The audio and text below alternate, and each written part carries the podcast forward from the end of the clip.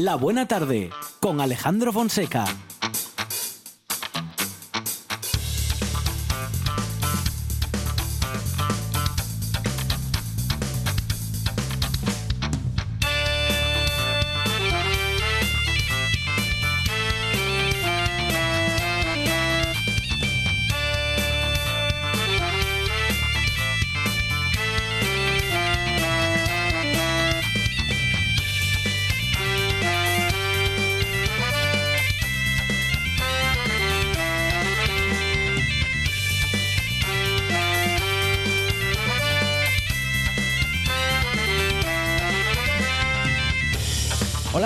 Buenas tardes, son las 4 y 8 minutos de la tarde y esta es la radio del Principado de Asturias. Y esta es una nueva buena tarde que ya comienza y que va a tener como primeros minutos a nuestros tertulianos más jóvenes. Ellos y ellas están ya preparados para pensar en voz alta. Para hablar de Portugal, lo haremos con Adrián GB y también para recorrer nuestra historia. Vamos a hacerlo a partir y a través de la moda con la gran Fe Santoveña.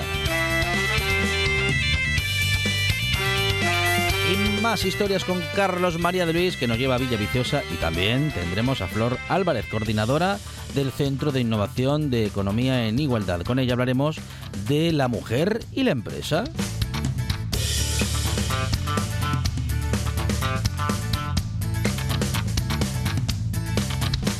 Hoy en el que esta buena tarde termina un poquitito antes, ¿eh? a las seis y media de la tarde tendremos fútbol, porque todo lo que pasa en Asturias pasa por RPA y se puede escuchar, por supuesto, en RPA. Y tenemos hoy ese partido Sporting Almería que nuestros compañeros y compañeras de deportes eh, nos acercarán en directo desde el Estadio del Molinón.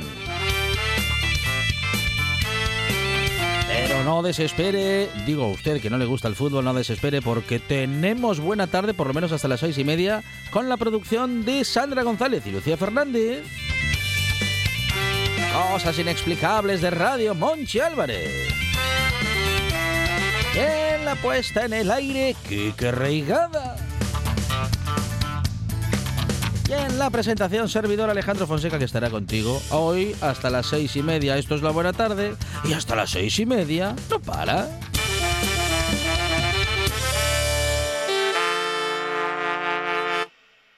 Me gusta la buena tarde.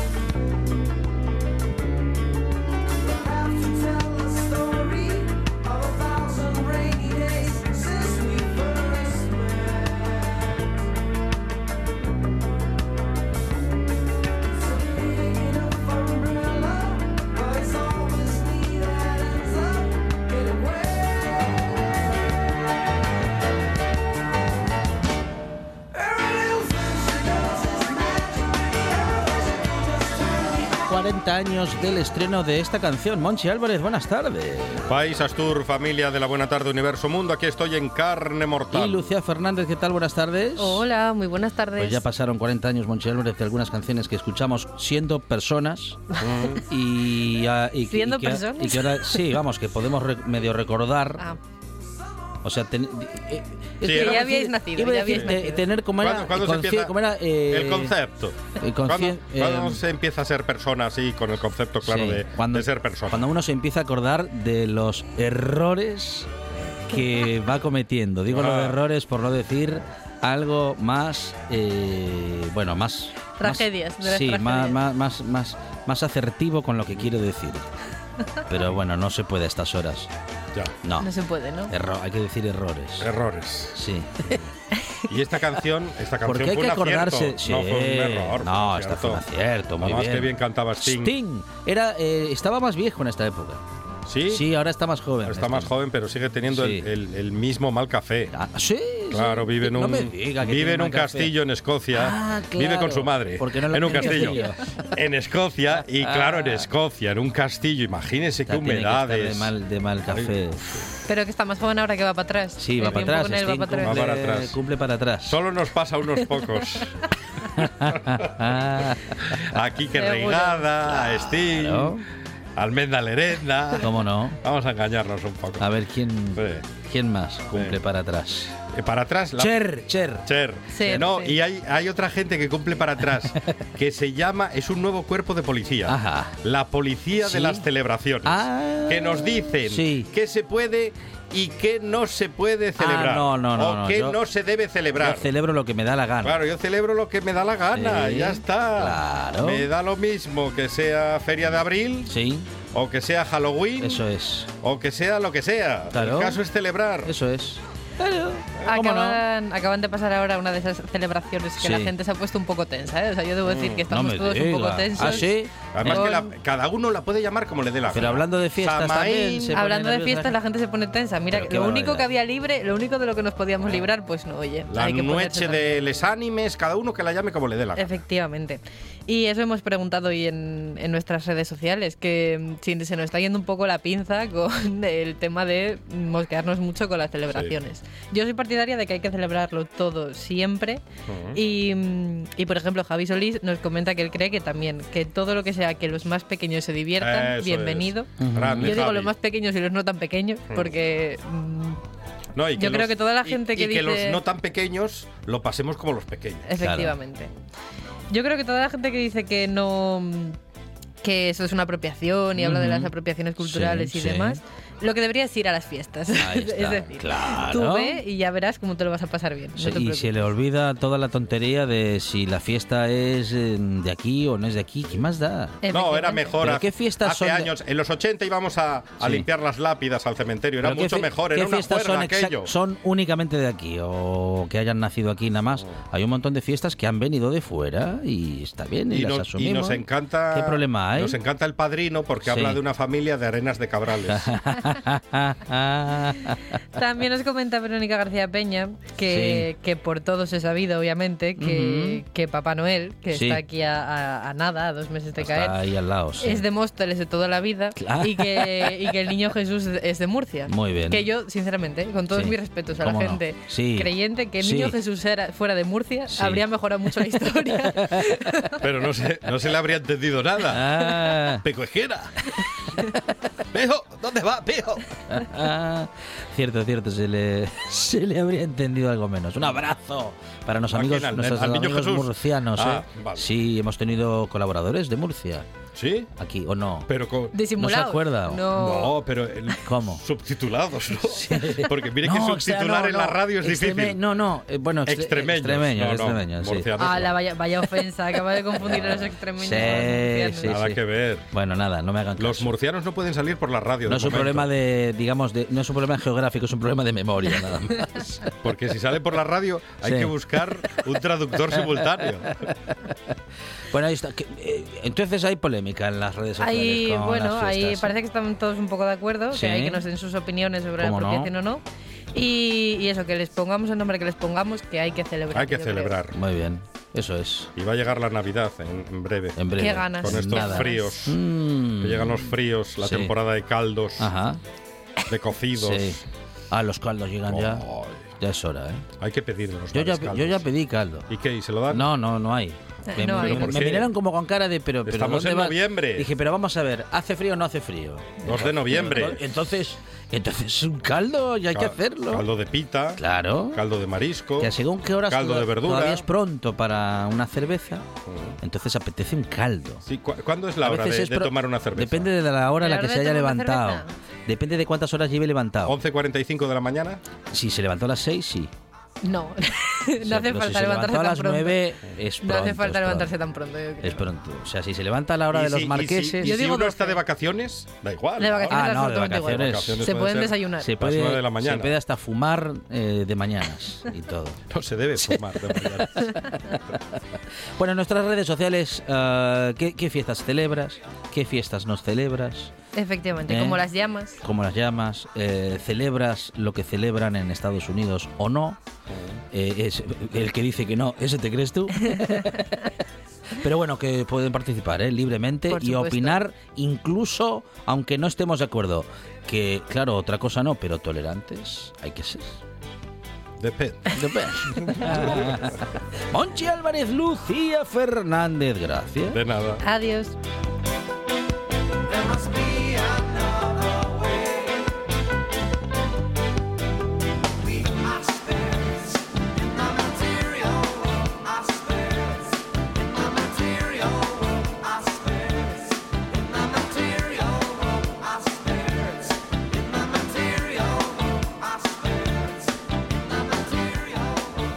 La buena tarde con Alejandro Fonseca.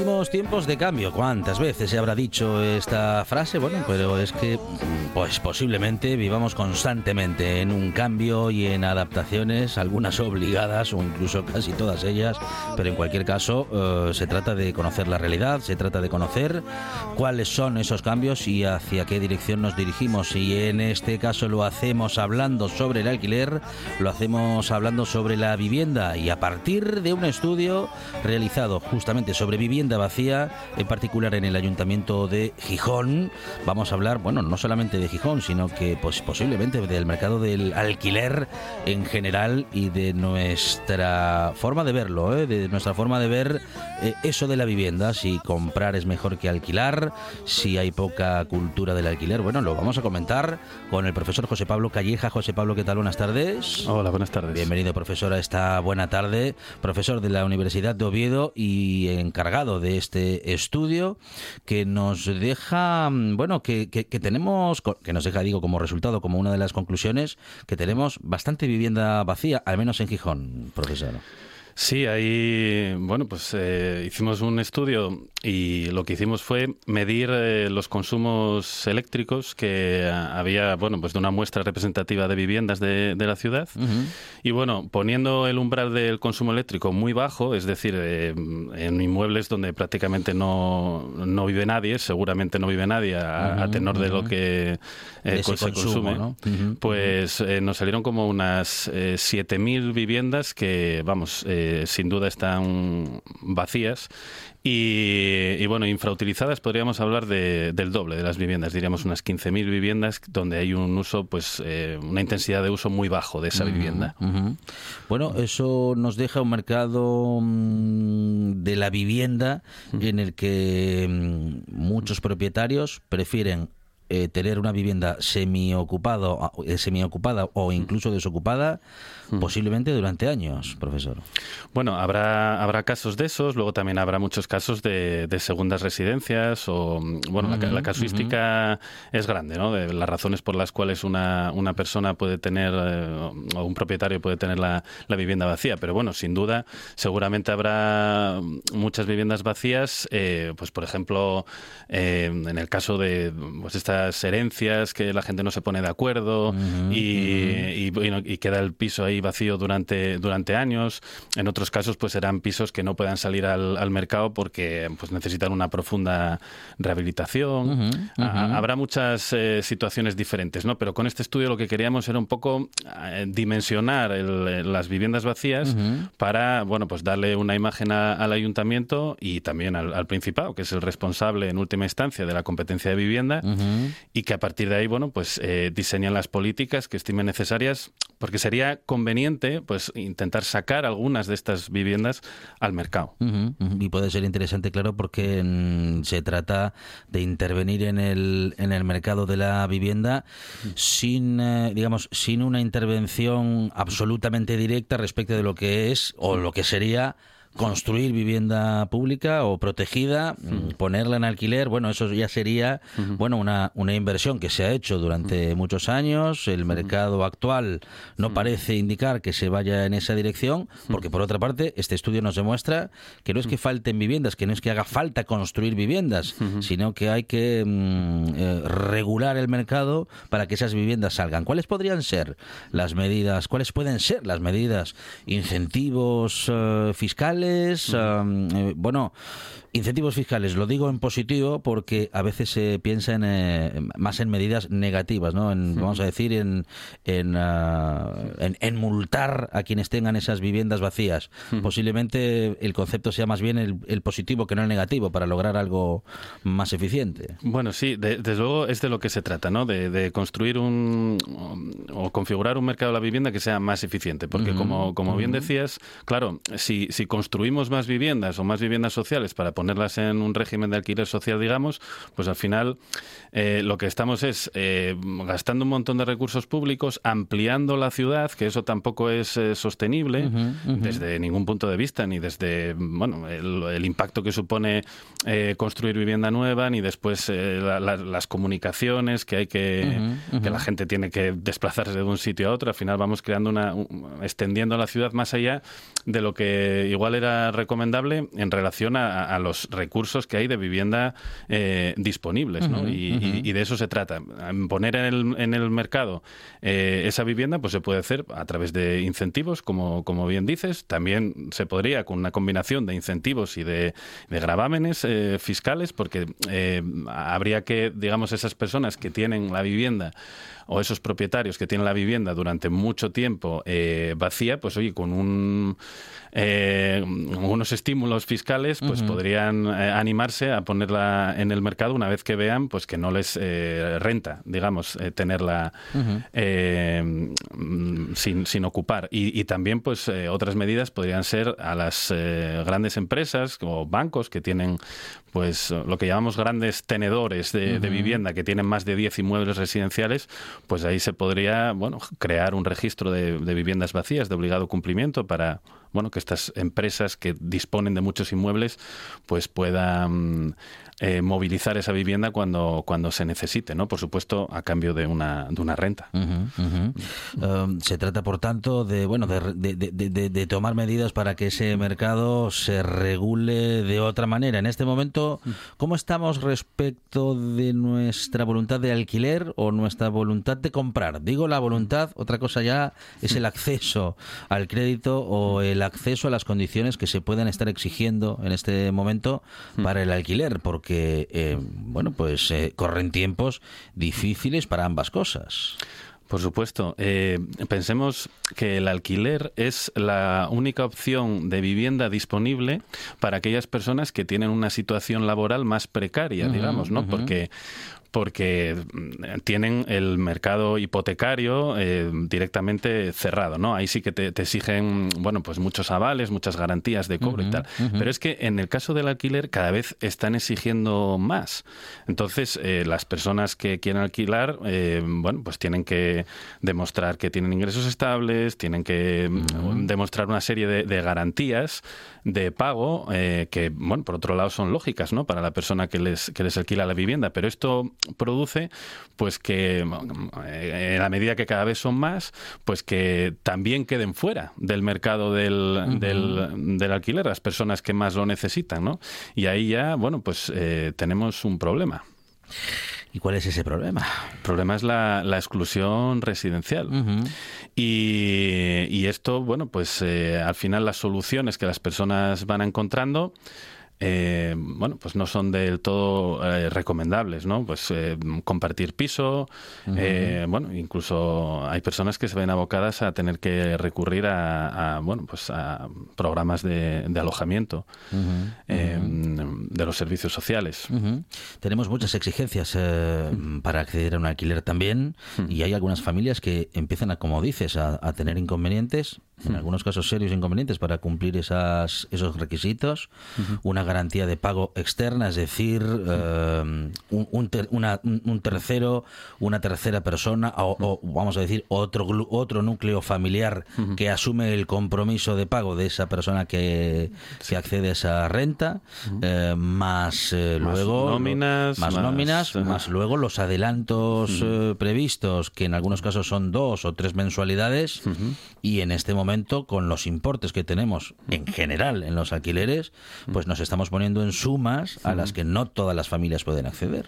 Claro, es que además se da esa paradoja que, de que, de que el, el- el alquiler es más caro e incluso puede que hasta más difícil que conseguir el, eh, la, la- la hipoteca, pero es la única opción para las personas que tienen, bueno, pues eh, más dificultades para demostrar eh, pues esa garantía de, de- de cobro que exige el propietario. Eh, y, que- y- y en este sentido, eh, bueno, hay ayudas, eh, pero debería de- debiera de haber más. El, el- el camino de las ayudas es el camino para lograr que más familias puedan acceder a, a una vivienda digna. Eh, ¿cuál, cuál, cuál es el camino? ¿Cuáles pueden ser los caminos? Bueno, yo creo que eh, hay que llegar a, vamos a decir, al destino, que sería, bueno, mejorar la situación de, acceso a la vivienda por parte de la ciudadanía. Hay que llegar desde, desde diferentes caminos. Las ayudas, desde luego, eh, cumplen un, un papel fundamental. Sin ellas, pues, eh, habría muchas personas que directamente no podrían eh, acceder a la, a la vivienda.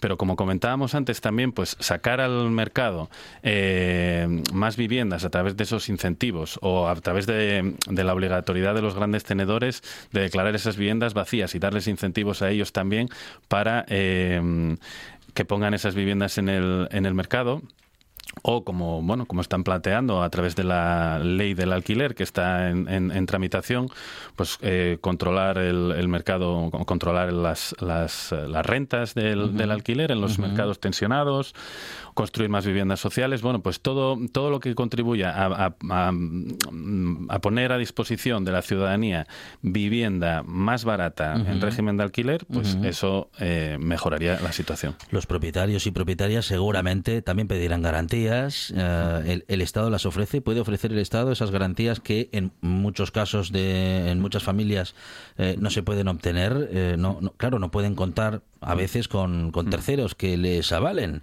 o incluso con una estabilidad laboral a partir de una lo cual tiene como consecuencia una nómina y por tanto digo una estabilidad que es también la que la que exige por tener una garantía el propietario o la propietaria.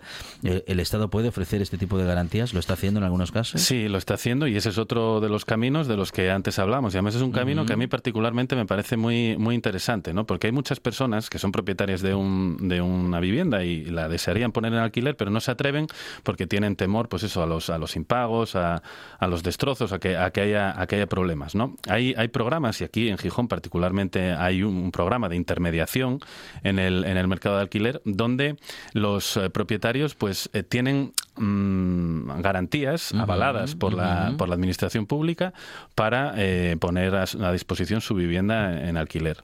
Desde luego me parece una herramienta efectiva. Quizás habría que eh, profundizar eh, más, no en el caso de, de Gijón, sino en todos los programas que hay en otras comunidades autónomas y en otras ciudades, profundizar mucho más en dar en, en esas garantías, ¿no? Porque el, el- el hecho de que los propietarios tengan reparos, miedos en poner la vivienda de alquiler, pues eh, bueno, genera falta de disponibilidad de ellas y con ello pues suben los precios y, y, eh, aumenta el problema. Y también eh, ofrecer una garantía que le ofrezca a los propietarios o propietarias, eh, bueno, el que esa vivienda va a estar bien todo el tiempo y si sucediese algo durante esa renta que de bueno que que, perju- que pudiera perjudicar la estructura o bueno desvalorizar esa propiedad que también se puedan entregar eh, bueno avalar no Eh, garantías por parte del Estado para que esa situación posible eh, también esté cubierta no Claro, no, no, y aquí yo hago una llamada también a la ciudadanía para eh, que se informen de cómo funciona el, el programa, particularmente este del Ayuntamiento de Gijón, que se llama Sisión Alquila, que lo gestiona la empresa municipal de la vivienda, y que ahí, bueno, pues van a encontrar garantías, eh, también de garantías con un seguro contratado por si hubiera algún tipo de desperfecto en el, en el piso, contratado por la, por la administración, para, mm, bueno, pues para cubrir la- los desperfectos que pueda haber y bueno y otras garantías como, como el- la certificación de, energética de la vivienda eh, y bueno un estudio del, del inquilino del propietario eh, y un conjunto de ventajas pues que dan mayor seguridad al al propietario para eh, disponer poner a disposición su vivienda. Eh, tenemos en Asturias muchos núcleos de estos que se pueden considerar de, de tensionados, de eh, mercado del alquiler tensionado. Eso requeriría un, un estudio pormenorizado. Yo me atrevería a decir que, que sí, porque eh, hicimos dentro de este estudio eh, que hicimos en la universidad, preguntábamos por qué zonas habían eh, sufrido un aumento de las rentas del alquiler más, mm, más pronunciado en, en, en Gijón. Entonces, bueno, nos decían la zona centro, la arena, eh, en general la zona este de la, de la ciudad, Cima de Villa también. Pero eh, tenemos que entender que un mercado tensionado no solamente es aquel en el que mm, ah, suben de precio los alquileres, sino eh, aquel donde, aunque los alquileres no, no suban de precio, las personas eh, van disponiendo ca- de cada vez menos poder adquisitivo y eso les dificulta el acceso a la vivienda. Eso también es un mercado tensionado. Por lo tanto, hay diferentes factores a, a considerar y bueno, lo que nos ha sucedido recientemente con la pandemia y todo, bueno, pues toda la la problemática laboral y económica eh, que has eh, originado mm, hará que mm, tengamos que tener en cuenta esta variable de nivel de ingresos para determinar cuándo un mercado está tensionado. Eh, es- está difícil acceder, por tanto, a una vivienda eh, prácticamente en cualquiera de las condiciones posibles. Digo, el alquiler sigue subiendo. Sí, sí, sí. Nosotros no encontramos ninguna vivienda en Gijón con, con- con una renta de menos de 350 euros al mes. Y la media eran son 576 eh, euros al, al mes. Desde luego, bueno, es un importe bastante elevado en relación a los ingresos medios de la, de la gente. Hay que destinar una parte importante de, de los ingresos de- del, del hogar, ¿no? Y bueno, los estudios, y ya desde hace muchos años, una, vamos a decir, como un umbral de, de gasto en vivienda, recomiendan no gastar más del 30% de los ingresos del hogar en, en- en solamente en, en el pago de la vivienda, porque eso condiciona el resto del, del presupuesto. Y lo que nos eh, decían los eh, expertos que entrevistamos en el estudio era que lo normal en Gijón es que la gente destine entre el 30 y el 50% de sus ingresos a pagar el alquiler. Hasta el 30 estaríamos en máximos aceptables, pero más allá de eso mm, nos condiciona muchísimo la vida. Claro, si gastamos más de todos nuestros ingresos, o sea, más del 30%, bueno, ni quiero hablar ya si gastamos la mitad, ¿no? Eh, quedamos completamente desfasados ya para poder acceder a, vamos, para poder hacer frente a todos los gastos del mes. Claro, y además eh, eso es que eso ya volviendo al concepto que usábamos antes, eso tensiona ya el presupuesto familiar en este caso y además eh, pensemos, por ejemplo, ahora cómo han subido los costes energéticos, ¿no?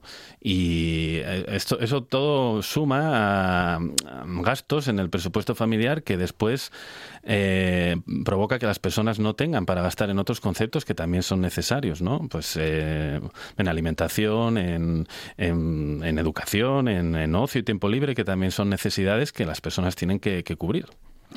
Bueno, mm, eh, eh, soluciones hay unas eh, cuantas, hay algún programa ya en marcha y si te parece podemos recordar, eh, al menos en la ciudad de Gijón, eh, ya tenemos un, un programa en funcionamiento eh, que facilita a los propietarios y propietarias el acceso a unas garantías que estimula el alquiler.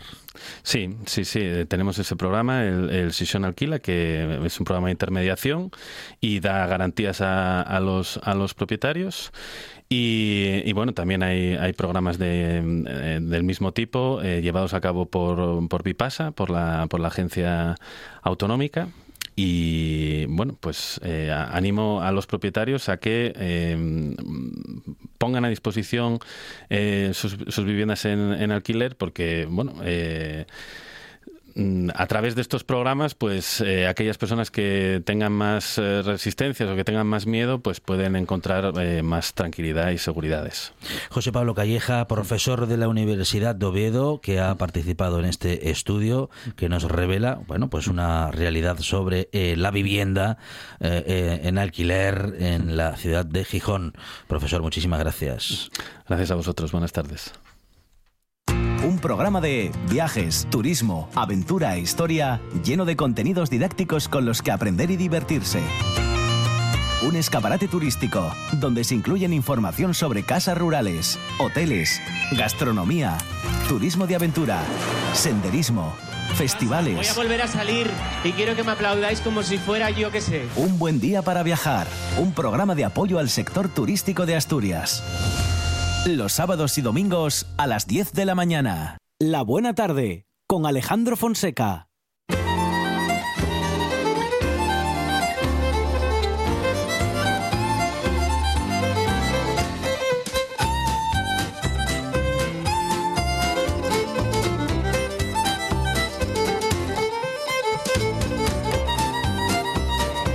Tertulia hoy casi tándem con Sergio Morales. Sergio, ¿qué tal? Buenas tardes. Muy buenas tardes, Alejandro, ¿qué y tal? Carlota Butenengo, ¿qué tal? Bienvenida. Muchas gracias. Bueno, los jóvenes, eh, los más jóvenes pre- eh, preparados para pensar en voz alta en esta buena tarde y hablábamos del alquiler y lo seguiremos haciendo. Lo hacíamos con el profesor José Pablo Calleja y ahora lo hacemos con ellos porque el alquiler sigue siendo una preocupación creciente entre los jóvenes que también dicen, eh, y en particular en algunas ciudades, eh, Sergio Carlota, que es em, bueno es más lo que se exige que lo que se da que lo que se presta. Vamos que hay una desproporción entre la, eh, entre el coste del alquiler y, y- y la vivienda que se ocupa Totalmente, por supuesto. Eh, uno podría pensar que con los precios eh, que tenemos y con las garantías que se exigen para, para que una persona pueda acceder a un alquiler, ya no digo una persona que sea joven, ¿eh? Eh, pues es, absolutamente desproporcionado y no hay más que coger un portal de internet que yo, por ejemplo, cuando hoy por la mañana me trataba de informar del tema, de bueno, de todo esto, cogí y dije, por curiosidad, voy a, a volver a retomar mis tiempos en los que yo buscaba para alquilar. Y, y claro, auténticos eh, cuchitriles, o sea, casas que pues que, que- que tienen un deterioro bastante eh, acusado, que son pisos eh, muy antiguos, quizá de, de una abuela, no sé qué, que claro, ahora hay que volver a recuperar y poner en el mercado porque la abuela ya no está. con humedades Exacto. casi Y- seguro Y, claro, unos precios absolutamente desproporcionados. Y que luego tampoco hay un, un sistema, por lo de alguna manera, que a ti te permita eh, pues tratar de, de subsanar eso. Porque, por ejemplo, eh, yo en mi caso perso- eh, personal, yo que ahora mismo estoy compartiendo piso con otras dos chicas en un barrio obrero normal y corriente de Gijón, eh, puedo decir que pago 500 euros de alquiler. Que entre tres, bueno, pues oye, eh, Sí. eh, yo soy un privilegiado, Ujú, soy un ujú. auténtico privilegiado. Mi casa está relativamente reformada, está, eh, bueno, en un barrio, eso lo he dicho, un barrio obrero, no que nadie se piense que vivo en el, en el centro de Gijón ni nada. y, y buenas carísimo. compañeras de buenas compañeras de piso Por supuesto, las mejores Bien. que me están escuchando. sí, hombre, sí, sí, sí. Y, y claro, eh, tú te, te pones a, a buscar alquiler y, y lo primero que, que un, un piso, por ejemplo, de este tipo, que sería el que quizá podría buscar alguien joven para compartir en esos primeros años de, de independencia, eh, no lo encuentras, no lo encuentras porque o bien eh, son, lo dicho, pisos mm, que están demasiado deteriorados, que te tienes que ir a meter allí porque sí, o si no, la otra opción es ir a buscar habitaciones por tu cuenta, si ya no tienes Sí. alguien con confianza para para, para compartir, ir a buscar una habitación que, claro, y sabes lo, la- la- lo que te puedes encontrar, vamos, de todo. Y, y lo- vamos, los propietarios piratas que, Ujú, ujú. que lo único que, que quieres es facturar, les da igual las condiciones en las que esté el piso. Y claro, ante la necesidad, no habiendo, Ujú. no habiendo oferta, pues la demanda es la que tiene que subsanarlo pagando más y Ujú, metiéndose en cuchitriles. Sí, Carlota. Sí, vamos, yo tengo, vamos, yo estoy totalmente de acuerdo. Eh, todo el- vamos, yo ahora mismo estoy alquilando piso, pero toda la gente que conozco tiene una experiencia similar de calidad de pisos bastante mala para los precios y no solo las condiciones, sino los tamaños, que al final, si tú quieres, por ejemplo, estudiantes que igual tienen que estudiar en la habitación, ahora con el COVID, que es más difícil tener bibliotecas y tal, pues al final es que te encuentras en, en una situación muy precaria para vivir. Una situación- Bueno, precariedad para el alquiler y también unas condiciones, Carlota, que se exigen, ¿no? De, de, bueno, de una serie de garantías, nóminas, eh, bueno, o incluso un, un garante, ¿no? Una garantía Mm. de que alguien se va a hacer cargo en caso de que tú no puedas pagar, Claro. de que alguien va a pagar por ti. Claro, esas garantías mm, están cada vez más difíciles en general y para los jóvenes en particular. Claro, y al final, sobre todo estudiantes, eh, o sea, no- es difícil encontrar un, trabajo de estudiante que te permita vivir y pagar el alquiler. Al final, la mayoría de la gente depende de sus padres, que no siempre tienen la capacidad de, de ofrecérselo. Entonces, al final, irse de casa se complica bastante. Bueno, y hablamos, eh, hemos hablado mucho de pandemia y ahora tenemos que hablar de una verdadera epidemia, porque los jóvenes de entre 18 y 25 años son el grupo de edad que más ha crecido en el mundo de las apuestas y los juegos de azar.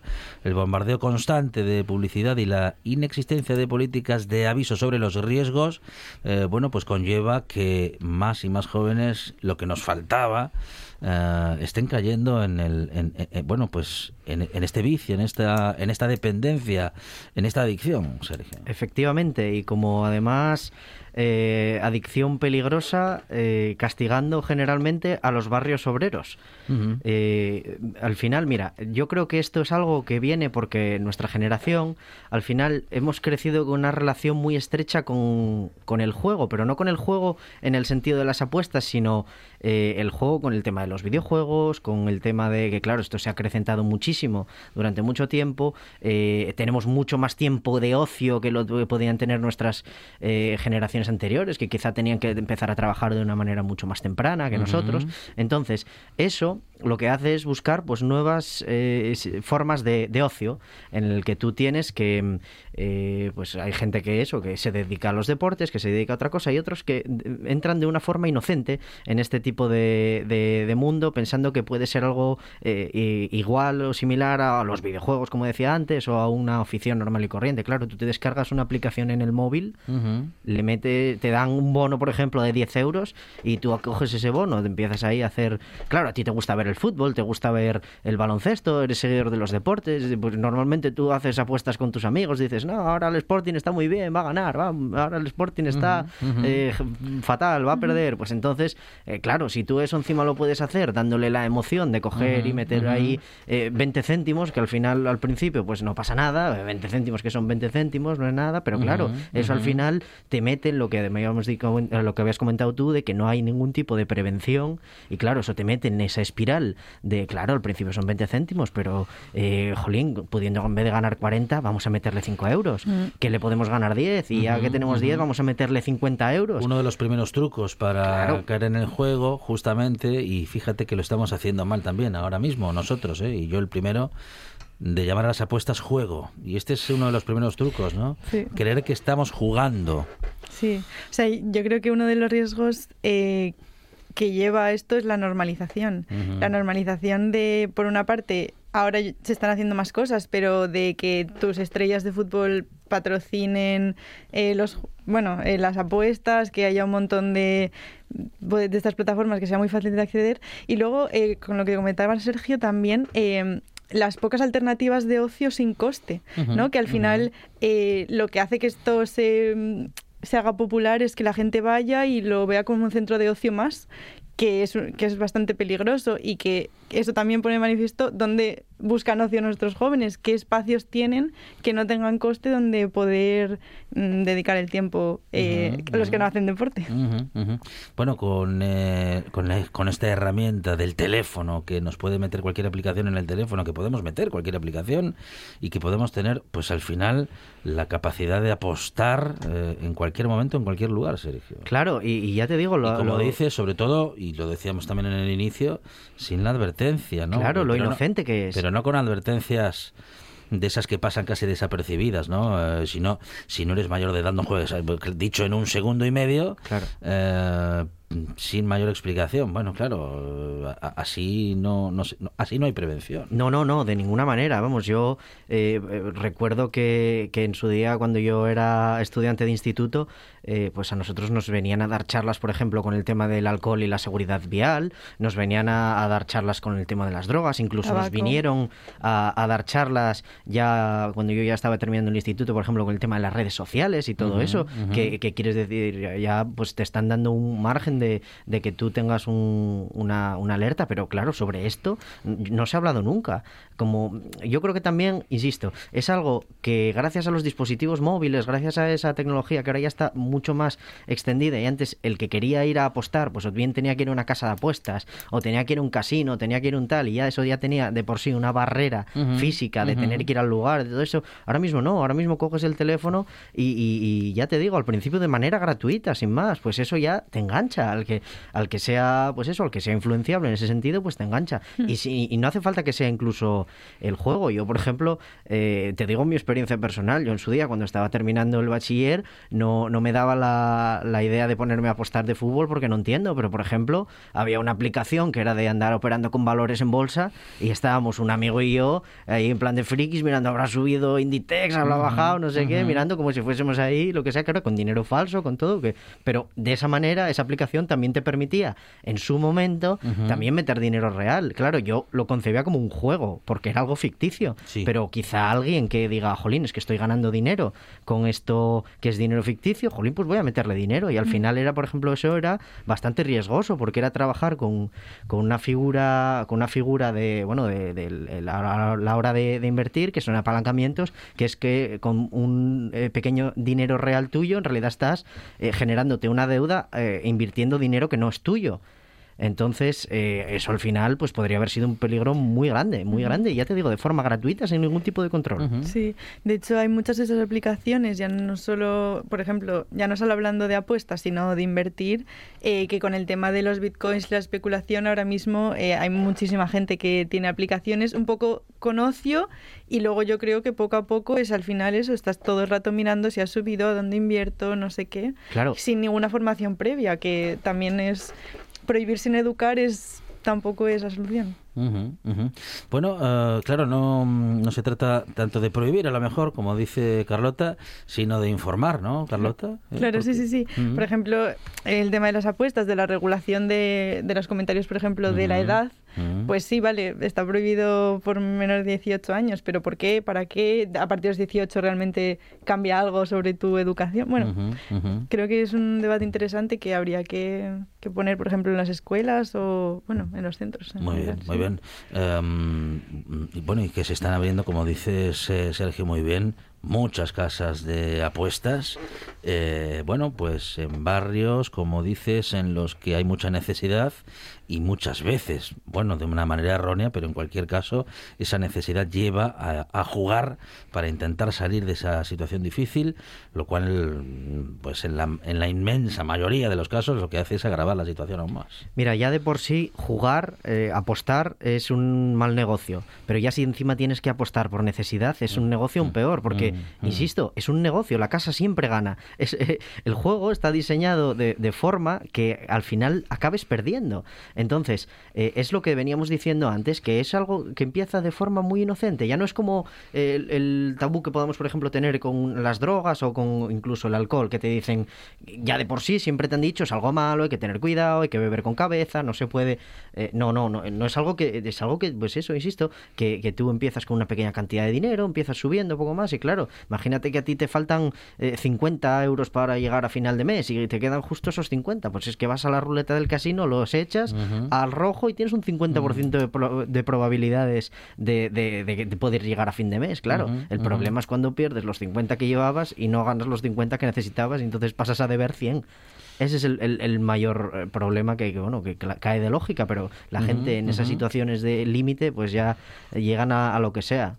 ¿Tú has visto, Carlota, te, has visto mm, tentada, eh, digamos, por, por publicidades? eh, ¿Te han llegado eh, publicidades, claro, de- desde todas partes, ¿no? Claro, sí, sí. O sea, yo creo que personalmente a mí no me ha interesado mucho porque también yo creo que es un poco inercia, ¿no? Como si tu entorno lo normaliza, pues lo, pues entras ahí. Yo creo que también es como un poco de educación de casa y luego, bueno, eh, pero de todas formas sí que creo que se ha ido normalizando mucho, se ha ido creando muchos espacios en los barrios donde es más fácil entrar, donde pues están por todos lados. Al final es un negocio y es un negocio que está saliendo rentable porque estamos viendo cómo proliferan por muchos sitios. Entonces, yo creo que esa normalización, esa curiosidad de decir, bueno, y si la gente va mucho aquí, igual es porque es divertido o bueno, pues yo creo que al final sí que hay esa curiosidad y bueno, no sé, me parece peligroso la verdad. Necesitamos desde luego más información, seguramente también una regulación de, respecto de los espacios publicitarios eh, y también posiblemente eh, de la densidad eh, que puedan tener esas casas de juego en según qué zonas de las ciudades. En cualquier caso, eh, con más información seguramente, seguramente vamos a poder prevenir más este problema que está siendo pues, muy preocupante, sobre todo entre los jóvenes que, como digo, se han convertido en la, bueno, pues en esa franja de edad que más ha crecido en las casas de apuestas. También hablamos respecto de los jóvenes y los partidos políticos, porque la política institucional se resiste a que entren los jóvenes. Esto parece que dicen las estadísticas. La participación de los jóvenes sigue siendo una cuenta pendiente. Claro, ni Carlota ni Sergio se pueden incluir en esta cuestión porque son dos personas activas. Eh, Sergio, pues eh, activo en el eh, Partido Socialista y Carlota no en un partido, pero sí haciendo política, porque bueno, pues están implicados en y tal- y como en este caso implicada Carlota en cuestiones como como es su trabajo de mediadora del grupo de salud e igualdad del Consejo de la Mocedad de Sison, bueno, pues eso eso es hacer política. Eso es hacer política. Entonces, claro, sois la excepción, pero la información dice que mm, hay menos representación y menos cada vez que algo que se ha reducido incluso a partir del 15M. Del 15M a esta parte se ha reducido la representación de jóvenes en instituciones. Totalmente. Es que totalmente. Y es que es una problemática que yo al final tengo como, como responsable, en este caso como secretario general de Juventudes en Gijón. Y es un problema que veo constante. Eh, y yo creo que, ¿sabéis por qué es eso? Porque la, nuestra generación no ve la política como algo útil porque no ve la política como algo útil, no ve como, como algo que le puede afectar, ve a los políticos como una élite inalcanzable, que donde los destinos ya están eh, prediseñados y predefinidos y no son conscientes de que la política, si no la haces, la van a hacer por ti. Entonces yo eso, eso, es, eso es, la, es idea principal con la que yo al final me afilié a, en este caso al PSOE. Y Yo, bueno, tradicionalmente soy de mi casa de familia socialista. Eh, siempre toda la vida me ha interesado la me ha interesado la, la política desde pequeño cuando me ponía con mi padre a ver el debate eh, que había que había de bueno el, el debate que se hacía a dos no entre Zapatero y Rajoy en su día ahí en las elecciones de 2004 y 2008 que yo era muy pequeño y yo le pregunté a mi padre papá con quién vamos nosotros y dijo con el de rojo y hasta hoy no entonces eh, entonces claro es- esa es la cuestión. Tú es, es- es muy fácil quejarse es muy fácil quejarse es muy fácil decir está todo mal hay que arreglar hay que revolucionar hay que destruir esto no funciona. Pero luego eh, lo que es difícil no es quejarse lo que es difícil es dar una solución.